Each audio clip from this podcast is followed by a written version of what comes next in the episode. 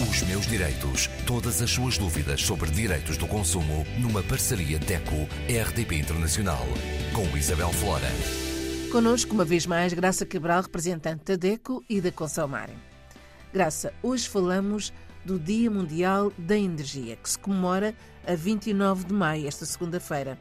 Esta efeméride é importante para sensibilizar uma vez mais os consumidores para a poupança? É a melhor ocasião, digamos assim, para sensibilizar os consumidores e não só. Os consumidores domésticos, os consumidores industriais, os governos, enfim, eh, quem manda por esse mundo fora é a melhor oportunidade para sensibilizar e motivar para a, eh, a poupança de energia, seja eletricidade, seja gás precisamos mesmo de uh, desenvolver estratégia, desenvolver uh, comportamentos que preservem os recursos naturais do nosso, do nosso planeta e incentivem a poupança energética. O mundo está a atravessar uma crise grande, fruto das alterações climáticas e, claro, eh, no hemisfério, no hemisfério norte e por toda a parte, os efeitos da guerra que já tem tanto tempo entre a Rússia e a Ucrânia têm trazido grandes alterações do preço da energia. A eletricidade e o gás natural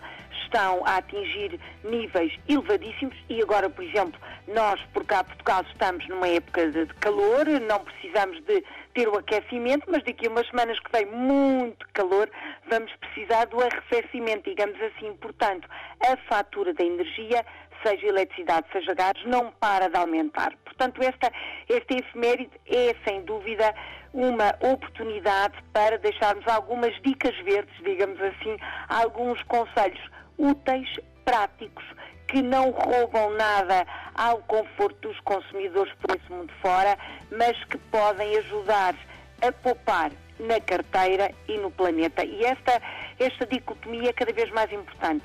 Estamos em crise, nós, consumidores, uh, por esse mundo fora, a crise financeira, as finanças pessoais estão numa situação dramática e, por outro lado, temos o planeta também a sofrer. Portanto, primeira dica que eu acho que é válida para todos uh, os consumidores que nos seguem no espaço uh, da rádio, consumidores mais comunidades rurais, mais comunidades urbanas, quando a lâmpada se fundir, está no momento certo para escolher uma lâmpada LED.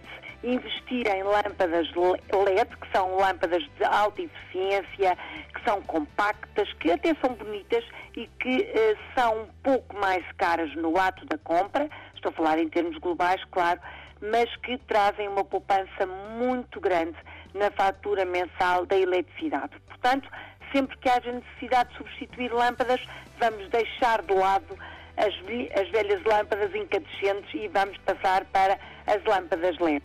Outro conselho, desligar sempre os equipamentos elétricos e eletrónicos no botão de, da extensão, se houver uma extensão elétrica que tem um, aqueles botões vermelhos do on e do off, portanto, do ligar e desligar, carregar no botão da extensão ou então desligar mesmo da tomada. Desligar com o comando, deixar o equipamento naquilo que se chama o stand-by é um mau princípio porque estamos a gastar energia fantasma. Há consumos que estão a acontecer, mesmo que o consumidor pense que está desligado, não está efetivamente. Depois, claro, apagar as luzes sempre que não são necessárias.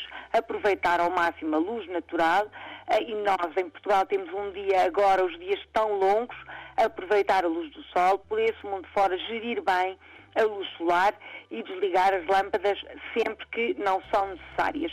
E depois os conselhos práticos da cozinha.